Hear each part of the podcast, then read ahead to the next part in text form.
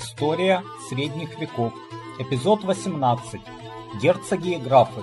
Великие дома средневековой Европы. Здравствуйте, меня зовут Валентин Хохлов, и я предлагаю вам очередной выпуск из цикла передач, посвященных истории средних веков. А, в прошлый раз пообещал поговорить о герцогах и графах, о великих домах средневековья. И давайте начнем с терминов. Ну, на самом деле, вот те слова, которыми мы пользуемся, э, герцог, граф, э, это немецкие слова. Э, есть еще латинские дукс и комес, и надо посмотреть, вот между ними не всегда прямое соответствие. Ну вот начнем с последнего, про э, то, что значит комас, э, я говорил в самом начале, это с латинского э, переводится как компаньон, это обозначало компаньонов, э, помощников, э, чиновников, императоров Римской империи, в том числе там и гражданские, и военные чины были. А вот слово «дукс», оно переводится как «лидер» и применялось исключительно для обозначения военачальников очень высокого ранга, ну вот по-нашему там генерал, генерал-лейтенант, вот это вот дукс. Но что интересно, Э, что в римскую эпоху, э, вероятно, Комас по рангу стоял выше, чем Дукс, потому что, вот, по крайней мере, Гизо приводит сведения, что 8 военачальников э, было вот Комас и 25 Дукс. То есть из этого я делаю вывод, что вот иерархия была такая. А, значит, если мы возьмем немецкое слово граф, то это, на мой взгляд, весьма хороший синоним слова комас. Это тоже обозначало доверенное лицо короля, чиновника, представляющего его интересы в каком-то регионе, э, или же дворцовый граф, то есть это человек, который судил э, людей во дворце короля. Э, а вот слово герцог имеет ну, несколько другой смысл. Значит, э, э, смотрите, если, э, вообще оно переводится как военный вождь тоже. Но оно обозначало именно вот высшего военного вождя племени, а иногда и просто вождя племени. То есть это был самый высокий ранг. И в этом есть отличие. Значит, вот в мировинскую эпоху мы встречаем слово герцог, вернее, мы встречаем слово дукс. Э, в э, Галлии. И оно э, употребляется в римском качестве, но из этого можно, это, об этом можно сделать вывод, читая Григория Турского. Вот Дукс это всегда военачальник, если мы говорим о Галлии и это не администратор.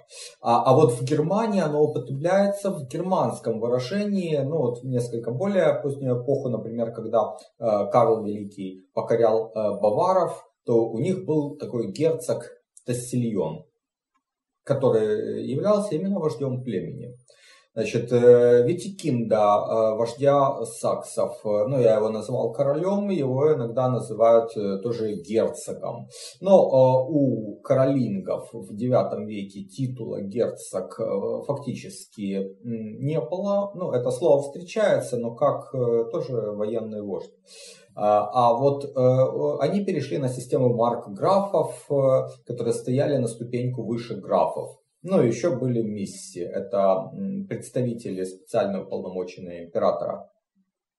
А герцоги сохранились в своем э, германском смысле исконном, например, в непокоренной франками части Италии, э, то есть э, в Беневенто. Ну и по инерции говорят о герцогах Спалетта. А классические для уже средневековья понятия герцогов и графов появляются в период упадка каролингов, то есть мы это видим со второй половины IX века и весь X век образования э, вот именно герцогств и графств, э, которые типичны для высокого средневековья. И вот для того, чтобы понять тогда, что такое герцогство, чем это отличается от графства, давайте сначала посмотрим, а какие же тогда герцогства, собственно, образовались в тот период ну, в западно-франкском королевстве. Это Гасконь, 872 год, приводит Гизо. Э, значит, и слово образовано от племени Васконов или же Басков. То есть это самый юго-запад Франции, южнее Бордо и э, до Пиренеев. Э, и в то время герцогство было под управлением местной знати. Э, Бургундия образована в 887 году. Это э, самый северо-запад земель бургундов, потому что, я напомню, основная часть земель бургундов это королевство Арилат. А вот э, герцогство бургундское, оно было в западно-франкском королевстве, впоследствии во Франции. Кстати, не стоит еще путать его с графством бургундским, но мы об этом поговорим. Значит, что еще у нас есть? Нормандия в 912 году образована для викингов, для э, Роллона и вот его дружины. И Британь. Но вот с Британию там понятно, что это племя бриттов, а, а вот э, особенность такая, что на, на самом деле она никогда не была под властью э, франков. Э, ни при мировингах, ни при каролингах это всегда была независимая территория достаточно независимая. В летописях ее правителей называют то графы, то герцоги, а, или даже королями, как Алена Кривая Борода. Э, но здесь э, не совсем уместно проводить эти аналогии. Почему? Э, римская провинция Арморика была заселена кельтами, ну, бриттами, которые в основном, когда они бежали из Англии под натиском германских племен, англов и франков. И Э, ну вот есть у меня такая, такое предположение, по-моему, достаточно логичное, что бриты, э, переправившись через Ла-Манш, э, перенесли свои обычаи на новую почву, а мы об этих обычаях знаем, потому что бриты также сохранились, ну то есть кельты, вернее, сохранились в Уэльсе и в Ирландии. Мы знаем систему, которая там была, особенно в Ирландии, там было э, несколько э, королей, причем короли значили не то, что короли вот уже у франков в позднюю эпоху. Может быть, это хорошо привести аналогию с ранними франками. Если помните, даже когда солические франки жили в небольшой области, у них было несколько королей. Э, то есть там Хлодвиг был изначально же не единственным королем. Но вот нечто подобное было и в Ирландии. Короли скорее соответствовали древнерусским князьям, таким племенным князьям еще там у полян, у древлян, у северян. Э, и вот когда кто-то из таких королей в Ирландии становился э, сильным и объединял, ну, возглавлял всех остальных, он назывался Верховный король или по-английски High King. И вот ну, это такой аналог термина Великий князь.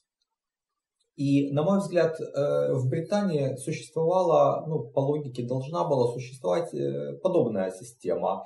А, и франкам или галаримлянам было, наверное, сложно перевести, вот, э, транслировать эти, эту систему в привычные им термины. Отсюда вот это, на мой взгляд, возникает чехарда со словами то граф, то герцог, то король.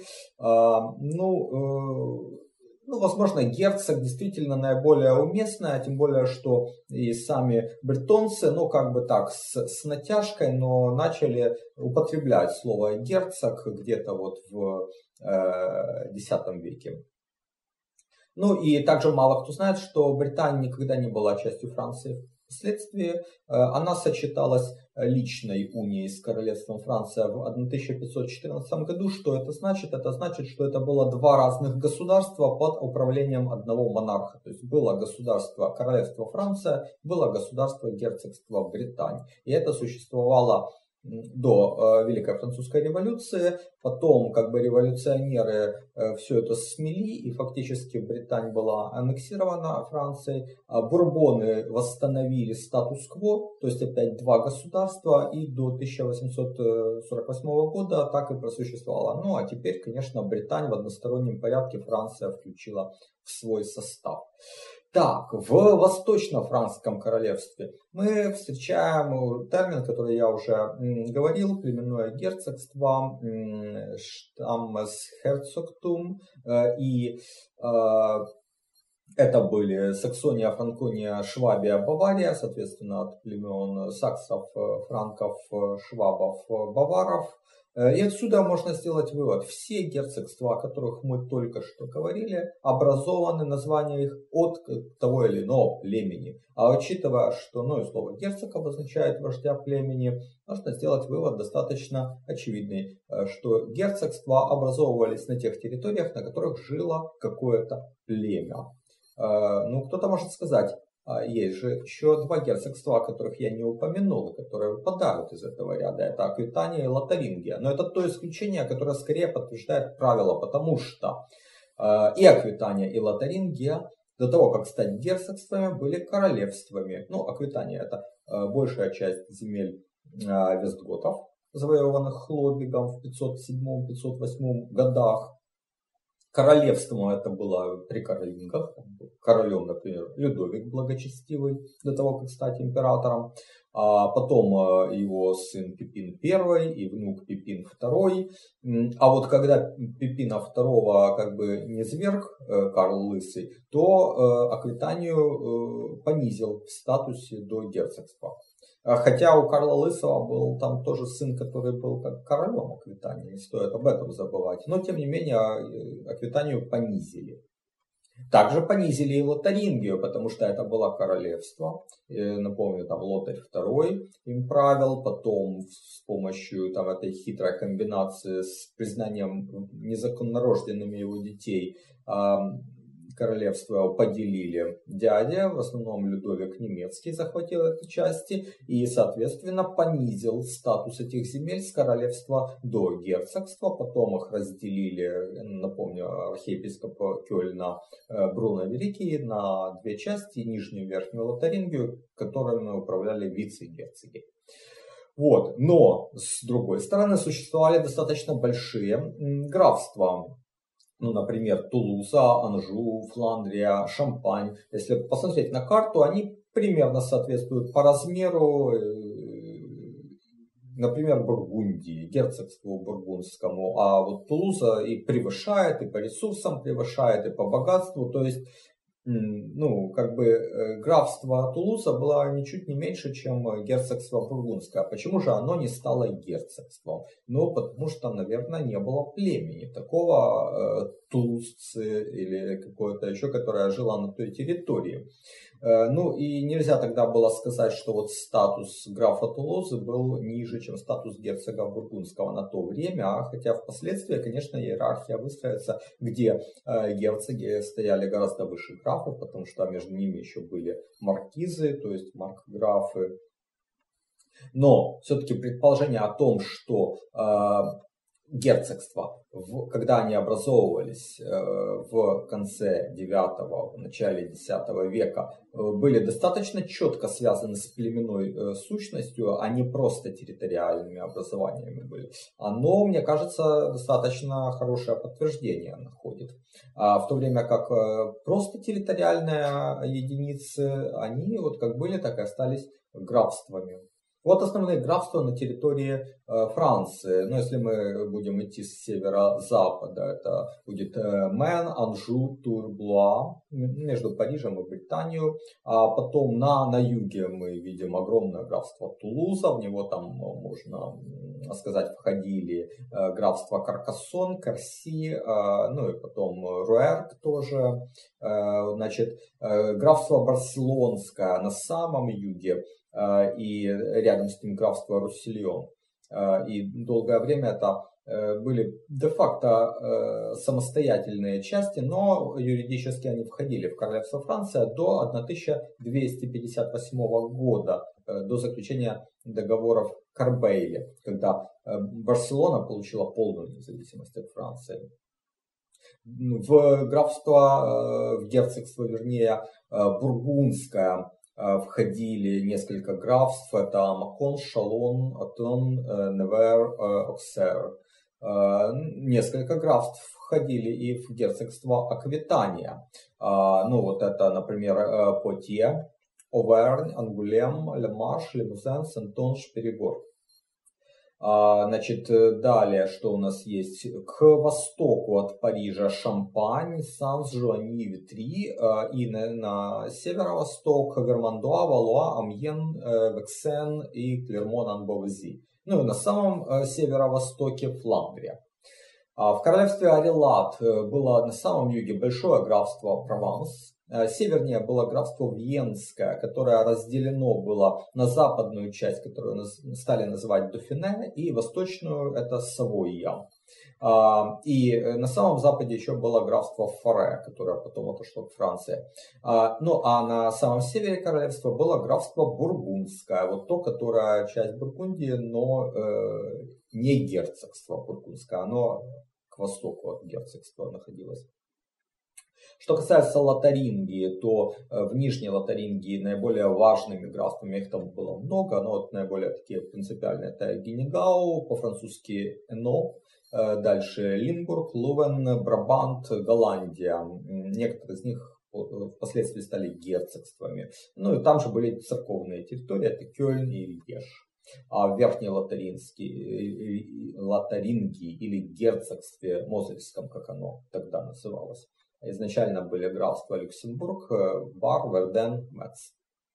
Вот. Кто же правил э, всем этим разнообразием территорий. Но начнем с капетингов Королевского дома Франции, э, которые до восшествия на престол Гуга Капета звались Робертинами. Их земли на карте показаны голубым. Как можете заметить, очень незначительная часть, и вот по иронии судьбы, вот эти могущественные Робертины маркграфы Нейстрии, герцоги Франции, которые владели почти всем севером, от Британии там до э, Вермандуа, э, стали очень незначительными землевладельцами. Там им принадлежал небольшой домен от Парижа до э, Орлеана. Мы это сейчас называем Иль-де-Франс.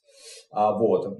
А, но, с другой стороны, дом э, Капетингов, а, включая боковые ветви Валуа и Бурбонов, правил Франции до 1848 года. Существует эта династия и поныне. Более того, к дому Бурбонов, то есть к младшим Капетингам, относится правящий ныне король Испании э, Филипп VI и великий герцог Люксембурга Анри. Э, напомню еще об одном недостатке мировингов и каролингов, ну вернее особенности, э, которая привел эти династии к упадку. Они делили свои королевства между сыновьями. Это старинный обычай франков делить землю, недвижимость, скажем так, э, между сыновьями примерно поровну. И мировинги и каролинги всего лишь следовали вот обычаю предков. Хотя на уже излете своих династий они поняли пагубность этой практики, и мировинги, и вот каролинги, например, а, Людовик э, Заморский э, отдал все королевство западное Лотарю, а младший сын Карл не получил ничего, был вынужден бежать к Аттону, который дал ему Нижнюю Лотарингию. Вот. Э, то есть мы видим, что уже как бы они отошли от принципа деления королевства, но это уже династии не спасло, было уже поздно. А вот тот же Атон, та же саксонская династия так не поступали. Возможно, у саксов были иные обычаи, но Генрих Птицелов не разделил Восточное королевство между э, сыновьями. Э, Все получил Атон I. А мы знаем, что у Атона были младшие братья. Был тот же Бруно, архиепископ Кёльна впоследствии, был Генрих, которому впоследствии дал э, Атон герцогство Бавария. Но вот королевство оставалось только у старшего сына. Капетинги также использовали эти, эту практику, они не делили королевство, но взамен они изобрели систему апанажей. Апанаж это земли, э, которые давались младшим сыновьям короля, которые не наследовали трон, и это были феоды с определенными такими обременениями. Они не могли быть проданы, не могли быть даны в приданное. Вообще они наследовались только по мужской линии, а при угасании мужской линии возвращались к короне. И вот наиболее значительным апанажем было герцогство Бургундское. Еще до восшествия на престол э, Капита герцогами последовательно были его младшие братья Атон и Эд Генрих. Последнему из них наследовал пасынок Отто Вильгельм, а мы о нем уже говорили, это внук короля Италии Беренгария II. Но э, Капетинги уже там через два года герцогство у него захватили. Та часть, которая была в пределах Франции, это стало вот э, апанажем капетингов, э, то есть король Роберт II, сын э, Гуга Капета, отдал младшему своему сыну Роберту, от которого пошел первый капетинский дом герцогов бургундских. А, ну, а, и он правил там до 1361 года. А Отто Вильгельм и его потомки правили в графстве Бургундском, которое входило в королевство Арелата, впоследствии в Священную Римскую империю. Вторым апанажем капетингов было небольшое графство Дрё. Людовик VI дал его своему младшему сыну Роберту. И в 1355 году апанаж вернулся к короне, но э, род графов э, Дрё по младшей ветви остался. Почему? Потому что с 1213 года вот этот э, младший представитель э, дома Дрё Э, женился на наследнице герцогства Британии. С тех пор э, домом Британии управлял фактически дом Дрё. Графство Клермон-Анбози, знакомое нам по кутюмам, также было апанажем, который король э, Филипп Август дал своему сыну Филиппу Юрпелю. Так, дальше апанажи в основном делались из, э, создавались из земель, которые корона или захватывала, или получала э, из бывших феодов. Э, ну и вот это, например, такие графства, как Артуа, Пуатье, Оверни, Мен, Валуа, Алансон, Перш, Бурбон, Лямарш, Ангулем. Также Орлеан часто использовался как апанаж. Встречаем герцогов Орлеанских впоследствии вот это апанажное владение. Интересна еще одна линия капетингов, э, графы де Куртене. Это редкий случай э, капетингов, которые не владели апанажами, это было не апанажное владение. Вообще сам род Куртене, он более древний, он владел небольшим графством, э, потом они, э, как говорят, поссорились с королем Людовиком VII, и мужская часть, там вот граф и его сын, перебрались в Англию, где этот род существует и поныне, они только немножко переименовались из Куртене в Кортни. Вот. А вот э, женская э, часть, вернее, там одна э, дама осталась во Франции, и Людовик VII выдал ее замуж за своего брата, младшего брата, естественно, Пьера. И вот от них пошел Капетингский дом де Куртене. Он играл определенную роль, мы с ним еще встретимся, и существовал до 1768 года. Э, далее, остальные дома Франции. Ну, в Нормандии правили потомки Ролла или же Роллона, то есть викинги. Наиболее знаменитый потомок это Вильгельм Завоеватель, который в 1066 году покорил Англию, но его династия не была долговечной, она пресеклась в 1135 году со смертью Генриха I. Но не вдаваясь в детали борьбы, скажу, что э, там э, был король Стефан из дома Блуа, о котором мы еще поговорим, но э, и, и его соперники, это потомки Матильды, и это анжуйский дом Плантагенет. Вот, собственно, давайте про Анжу поговорим. Это очень важное графство на западе Франции. В начале X века его графом стал Фульк Рыжий. Его внук Жофруа был сторонником э, Гуга Капета, когда тот поддержал короля Лотаря против Аттона II, мы об этом упоминали ранее. Но вообще прямая линия потомков Фулька пресеклась в 1060 году, э, и графство перешло через сестру последнего э, представителя той ветви к графам э, Дю Гатине, которые в свою очередь были младшей ветвью дома Дюперш, Виконтов де Шатодон. И вот представитель этой младшей ветви Жофруа по прозвищу Плантагенет. Вот он а, от отца наследовал Анжу, от матери наследовал э, графство Мэн, то есть уже образовалась такая достаточно мощная структура. Э, он был женат на Матильде, э, от которой, ну, как бы получил благодаря этому браку герцогство Нормандское и корону Англии. И его сын Генрих Плантагенет основал династию, знаменитую династию, которая правила Англией до 1485 года. Оттуда, например, происходит э, король э, Ричард Львиное Сердце. А вот отец Жофруа, э, Фульк V Анжуйский, он отправился в крестовый поход.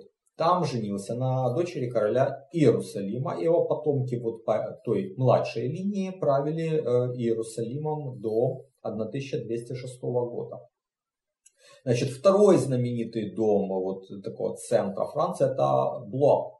Начало ей положил э, Тибо Плут, современник э, Гуга Капита и Жофруа Анжуйского. Он противостоял им, он был союзником каролингов, э, то есть как королей, так и вот э, линии графов де Вермандуа. И с последними он породнился. А я напомню, что Вермандуа тогда э, на северо-востоке Франции было тоже мощное образование, куда входила и Шампань. И вот благодаря э, родству когда линия, а, часть линии Вермандуа как бы э, исчезла, то вот потомки Тибо, начиная с графа э, Эда II, получили владение в Шампане. Э, и из-за конфликтов с капетингами, с графами анжуйскими, они потеряли Тур, который им принадлежал как бы к западу, зато приобрели земли в Шампане и постепенно перебрались. Основной э, центр тяжести был именно в Шампане. Э, значит, э, Тибо IV распространил власть на всю Шампань и начал две линии. Вот старший сын старший сын Анри получил граф, э, титул графа Шампани, а младший Тибо э, графа Блуа и Клермон Анбовези. И вот граф Шампани Тибо Трубадур унаследовал от своего дяди корону королевства Наварра на ю, к югу от Франции, это было как бы север Испании. А, последней представительницей его рода была Жанна, жена короля Франции Филиппа Красивого, а, а вот, собственно, сын их, э, Людовик X э, французский, также стал королем Навары, и Франция с Наварой э, вошли в личную унию. Так, о Британии еще пару слов. Там до 1171 года правила местная знать. Ну, более подробно можно почитать по ссылке в списке материалов. Не буду останавливаться на Британии, очень много. Значит, э, в 1171 году Генрих Плантагенет вынудил последнего герцога э, вот этого местного э, Конана Черного отречься в пользу дочери Констанции. А дочь Констанцию выдал за своего сына Жофроа. И их вот сын Артур стал э, герцогом. Но вот юного Артура, который кроме Британии унаследовал Анжу, э, судя по всему, убили по приказанию короля Англии Иоанна Безземельного, того самого, при котором Магна Карта была принята. Вот. Он нас, э, удерживал и наследницу Британии, сестру Артура Элеонору, в плену до самой смерти ее. Эм, но а король Филипп Август, французский, воспользовался этим как поводом для того, чтобы э, вмешаться. И еще одну сестру Артура, Эликс, выдал за вот как раз э, Пьера Дудрё, то есть за представителя младшей ветви капетингов. Собственно, их дети наследовали Британию. А графство Анжу Филипп Август присоединил к французской короне, поэтому оно там стало таким апанажем. А, а вот дом Дрё правил в Британии до 1514 года, когда последняя представительница э, герцогиня Анна вышла замуж последовательно за французского короля Карла VIII, а затем за Людовика XII, и вот э, так э, образовалась личная уния с Францией. Э, теперь э, давайте перейдем к югу Франции. Ну вот первый такой Великий дом, это Рамнульфиды, графы Потье. Вообще Рамнульф I помогал еще Карлу Лысому в борьбе против короля Аквитании Пина II и в 852 году был назначен герцогом Аквитании. Дальше его герцогство наследовал сын Рамнульф II, внук Эбль. Эбль, напомню, воспитывался вместе с будущим королем Карлом Простоватым, поддерживал его, из-за чего король Эд хотел отобрать у него графство Пуатье, Но Эбль отбился, ему помог граф Аверни Вильгельм Благочестивый, э, который, однако, отобрал у него власть в герцогстве Аквитанском. И вот после определенного этапа борьбы, довольно продолжительного, все-таки герцогство вернулось к Рамнильфидам при сыне Эбля, Вильгельме III, в 962 году. Дети Вильгельма V, благодаря его женитьбе на сестре последнего герцога Гаскони, объединили Аквитань и Гасконь и стали самыми могущественными феодалами юга Франции. А последней представительницей дома была Элеонора Аквитанская, дочь Вильгельма X. Ее первым мужем был король Франции Людовик VII, а вторым Генрих Плантагенет, который вошел на престол Англии, и, соответственно, Аквитанию далее наследовали их дети, короли Англии.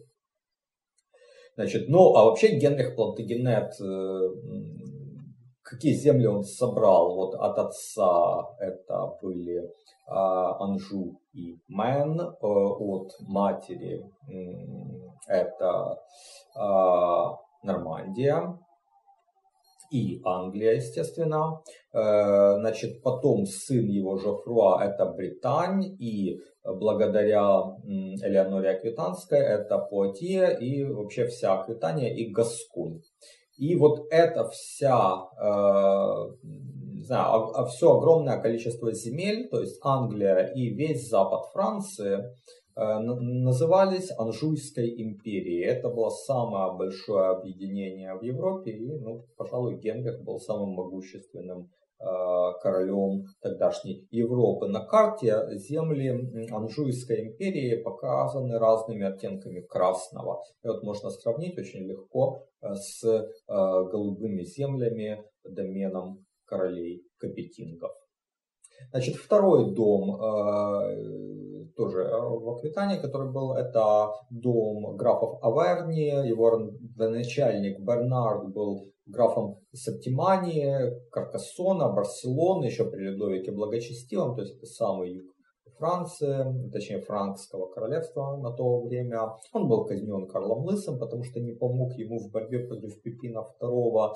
А сын Бернарда, его тоже звали Бернард, прозвище Плант Вилю, унаследовал графство Оверн.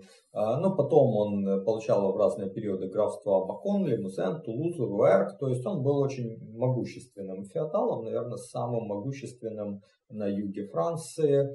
А, а его э, сын Вильгельм Благочестивый, вот тот, который основал аббатство в Клюни, он захватил власть в герцогстве Аквитанском, э, помогая Эблю, как бы оказал помощь, но герцогство прибрал к рукам. И дальше там правили его племянники Вильгельм Молодой и Акфред. Но на этом род прервался, а за Аквитанию стали бороться э, тот же э, Эбль и графы Тулузы. А графством Тулуза наиболее такое долгое время на высоком средневековье владел дом Руэрг то есть графов Руэрк. Он правил с 844 по 1271 годы. Основателями стали два брата, э, графа Руэрга Фредолон и Раймунд. Окончательно в Тулузе утвердился в 886 году после смерти Бернарда Плантвелю. А потом в 932-955 году два его представителя были герцогами Аквитании. Это как раз вот э, после Эм, смерти племянников Вильгельма Благочестивого, э, как бы Руэрк захватил, дом Руэрк захватил герцогство Аквитань, но потом эм, Вильгельм III э, вернул его к Рамнульфидам. А, а вот э, дом Руэрк господствовал на юге в графстве Тулуза. До, ну, его господство было под, подорвано альбигойскими войнами, можно так сказать. То есть вскоре после их завершения последняя представительница рода, графиня Тулузы Жанна, была выдана, вынуждена выйти замуж за Альфонса, брата короля Франции Людовика IX. Их брак был бездетным, и после этого графство Тулуза отошло к короне Франции. И на самом юге э, страны было графство Барселона. Э, в 878 году Э, Людовик Зейка назначил там графом Вифреда Волосатого. Вероятно, по происхождению это был Вестгот. И с тех пор потомки этого Вихрода правили там де-факто как независимые правители до 1410 года. При этом с 1113 года а, они благодаря наследству э, стали графами в Провансе. С 1137 года сочетают с браком э, с королевским домом Арагона, они вскоре, ну, как бы вошли в личную унию и стали, э, ну, были они графами Барселоны, но дом был уже королевским. Э, а потом обрели независимость от королей Франции. Но, правда, с, в 1410 году этот род прервался, и в Арагоне, так же, как на тот момент в Кастилии и Леоне, начали править следующие наши герои. Довольно неожиданный поворот сейчас будет. Э, мы переместимся в королевство Арилат. Э, но речь пойдет не об их королях. Королями там был род вельфов. Э, нас интересует сейчас еврейская династия или же анскариды. Этот род происходил из трансюранской Бургундии, назван по имени Анскария, который помогал Гвида из Спалета в борьбе за трон Италии и в благодарность получил марку еврея. Это земля между э, Италией и Бургундией. А внук Анскария Беренгарий II был королем Италии, потом э, его Атон I как бы не изложил, вытеснил потомков из Италии обратно в Бургундию, где они там закрепились. То есть внук Беренгаря II Отто Вильгельм наследовал все герцогство Бургундское, ну потом как бы часть, э, которая вошла в королевство Франция, у него забрали Капетинги, а, а потомки от, э, Отто Вильгельма закрепились в графстве Бургундском. Э, и там они правили достаточно долго, но один из младших сыновей э, этого, вот, этого дома отправился э, в королевство Леона Кастилия, где женился на сестре короля Ураке. А вот сын э, их, Альфонс VII, потом он наследовал это королевство. И получается, что из э, Леоном и Кастилии стал править вот эта еврейская династия. Из этого дома впоследствии выделилась побочная ветвь э, Трастамара, которая в конце концов оказалась на престолах как Кастилии и Леона, так и Арагона, и затем правила всей Испании до 1555 года. Но э, в Арилате был, были более могущественные также феодалы. Это в первую очередь графы Прованса.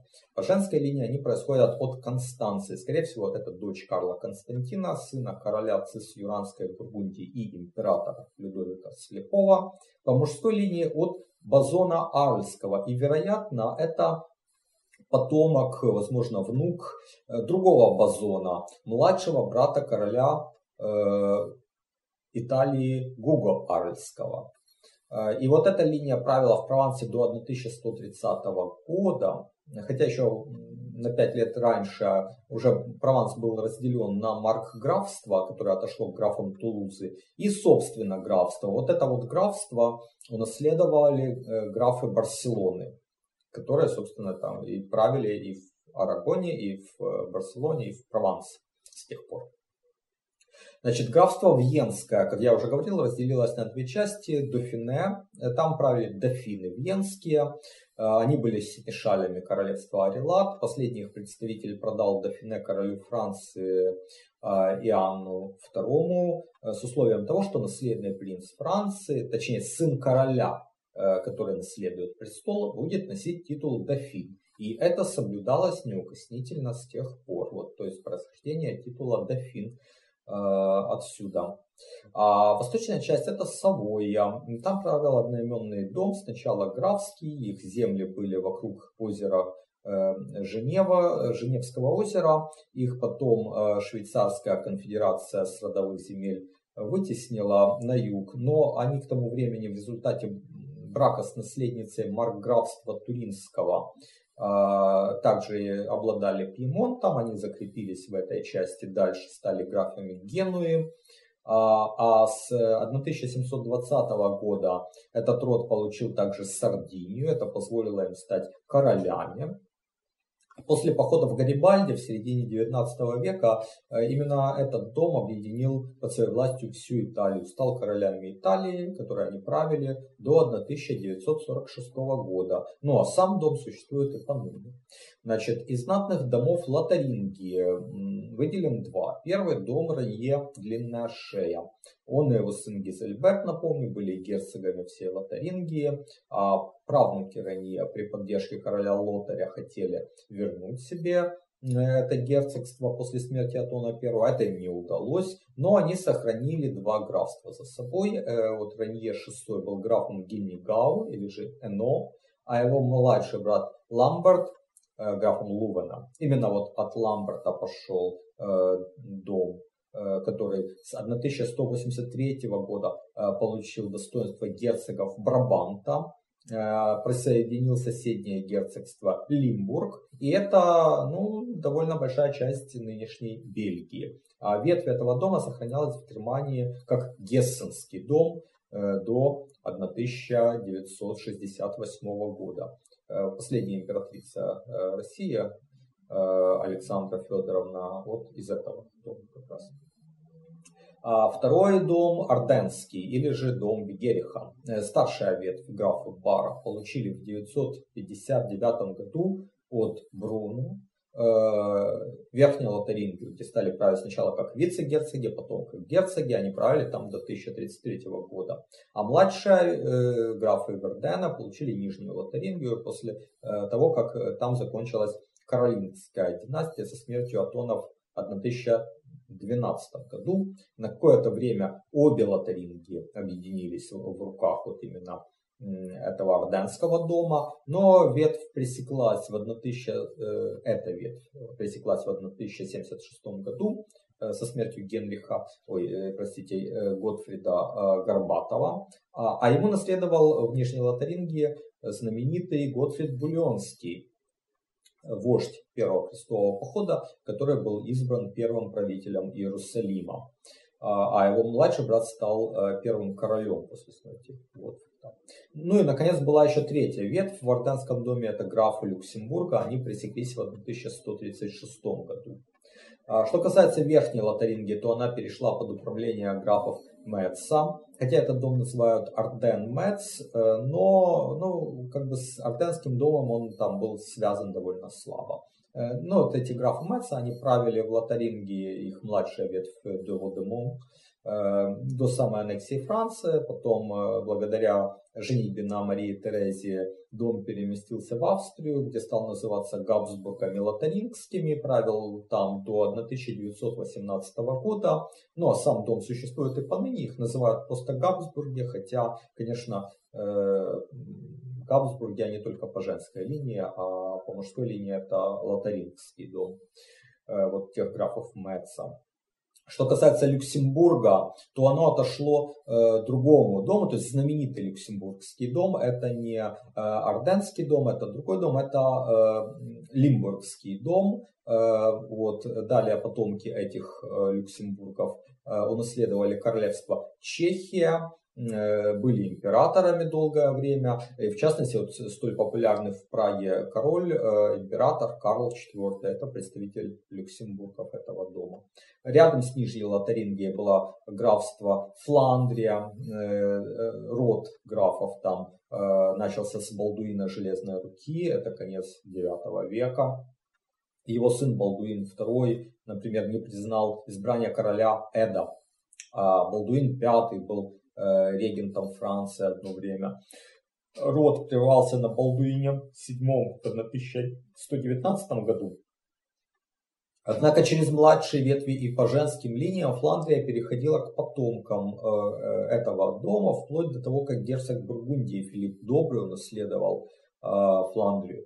Также Брабант, Лимбург, Генегау, Люксембург, Голландию, Зеландию. В общем, весь нынешний Бенилюкс был под властью Бургундского дома. Э, который соединился с Габсбургами благодаря браку. Э, и вот Карл V объединил, в общем-то, многие земли Европы, а затем его сыну Филиппу II достались э, Нидерланды. Ну а закончилось все войной за их независимость, что мы знаем из истории. Далее, немецкие династии. Ну вот Швабия, из нее вышло три могущественных рода. Э, Штауфены, герцоги Швабии, э, с начала XII века, а затем императоры. Их род прервался с казнью Конрадинов в 1268 году. А их э, соперники заклятые, вельфы, ну, первый граф Вельф еще был современником Карла Великого, далее представители этого семейства правили в Трансюанской Бургундии, королевстве Арелат до 1032 года. Но это был э, старший дом Вельфов. А мы будем говорить дальше о младшем доме, с которым старшие Вельфы связаны лишь по женской линии. То есть вот э, последний э, Вельф э, старшего дома, э, Вельф третий, а, а э, младший дом, Вельф IV, это его племянник, сын его сестры. А по отцу Вельф IV принадлежал к итальянскому дому Эсте. Но тем не менее, земли дяди унаследовал в Германии. Э, на пике могущества вот эта младшая ветвь Вельфов э, правила и в Баварии, и в Саксонии. Потом лишилась многих владений на юге, но на севере, благодаря браку, эм, о котором мы еще будем говорить, унаследовал много земель, э, в частности Брауншвейг. И оттуда, э, из этого рода вельфов происходит, например, император России Иоанн VI. Э, его отцом был Антон Ульрих Брауншвейгский. Ветвь вельфов, которая правила в Ганновере, унаследовала трон Соединенного Королевства и правила там до 1901 года. Пресекся род со смертью королевы Виктории. Еще один видный род из Швабии это Церингены. Они вместе с, со Штауфенами э, правили э, в Швабии, претендовали на герцогство, но герцогство отдали Штауфенам, а Церингены получили утешительный приз. Э, в 1097 году был сделан беспрецедентный шаг. Церинген был сделан герцогством. То есть это впервые герцогство было создано для какого-то одного рода.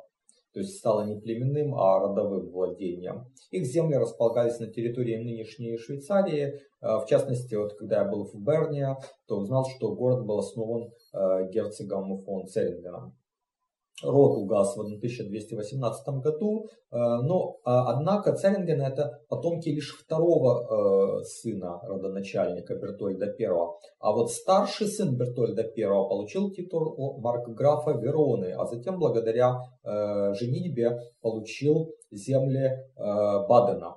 И вот этот дом, он правил в Бадене с 1073 по 1918 год. Из него происходил последний канцлер Германской империи э, Макс Баденский. А, а сам род существует и поныне.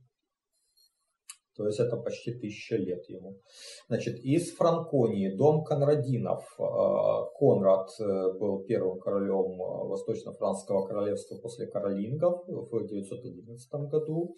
Потом семейство, ну корона там он не передал дальше в роду, но семейство Конрадинов правило в Франконии, в Швабии. А потом второй королевский дом еще из Франконии, это Солическая династия, которая сменит Саксонскую, мы еще об этом будем говорить. А третий важный дом из Франконии Бабенберги. А, вообще им приписывают происхождение от Роберта Сильного, то есть э, родоначальника, в том числе и капетингов. Ну, это, скорее всего, легенда. А Бабенберги в XI веке правили в Швабии, но знамениты они тем, что э, это первый герцогский дом Австрии. Э, род угас в 1200 1946 году, а в Австрии через некоторое время, в 1276 году, им на смену пришли Габсбурги, которые, в общем-то, с тех пор там и правили. Ну а тогда это все-таки был не такой знатный дом, это как бы был дом второго эшелона. Так, э, Бавария. Э, там э, трон занимали то Бабенберги, то Вельфы, пока в 1180 году там не закрепилась местная династия Виттельсбахи. Э, конечно, мы сейчас их очень хорошо знаем, как э, э, многовековых герцогов Баварии, но тогда это тоже был дом второго эшелона. Однако, кроме Баварии, они также закрепились в Рейнской области, так называемый граф палатин Рейна. Ну, баварская версия угасла в 1777 году, а вот рейнская сохранилась, и она объединила все земли и правила в Баварии до 1018 года, а сам дом Виттельсбахов существует и в настоящее время. В Саксонии самым видным родом была саксонская династия, мы э, о ней уже говорили. Вторым домом были Белунги. Со времени Генриха Птицелова э, они владели э, маркой, названной по их родовому имени. А, а вот Атон I дал им еще и Саксонию в управление. В 1106 году род Белунгов по мужской линии угас, и вот э, осталось две дочери. На одной из них женился Вельф, и оттуда у Вельфов э, земли в, север, э, в Северной Германии. А, а вторая дочь вышла замуж за графа из рода Асканиев. Вот Аскания тоже саксонская династия, э, она значительно усилилась после этого брака. Э, сын от этого брака, Альбрехт Медведь, стал первым марграфом Бранденбурга. Э, до того Бранденбург управлялся, кстати говоря, славянскими князьями. Это все-таки славянские земли изначально. Потом Альбрехт был одно время герцогом Саксонии, но полноценно в герцогстве закрепился только его сын Бернхард. И из рода Асканиев, кстати говоря, происходит э, российская императрица Екатерина II. В 1422 году э, линия Асканиев, которые были курфюстами Саксонии, пресеклась, и их сменил дом Веттинов, которые с XI века были э, марграфами Майсена. А с тех пор Майсены, э, Веттины, прошу прощения, управляли Верхней Саксонией. Из их младшей ветви Саксен, Кобург, Готта происходил муж королевы Виктории Альберт, и, соответственно, к этому дому относится нынешняя королева Елизавета II. А династия, вот эта Саксен Кубок Готта, э, в настоящее время также правит в Бельгии. А в 1320 году пресеклась линия Асканиев, которые были маркграфами Бранденбурга, и почти век этим маркграфством управляли Виттельсбахе и Люксембурге, пока в 1415 году а, последние не уступили его не очень знатному на то время швабскому роду Гогенцоллернов, которые впоследствии станут королями Пруссии и императорами Германии. Ну и еще, э, пожалуй, стоит сказать об одном немецком доме. Это Нассау. Он происходит из долины Рейна, известен с XII века.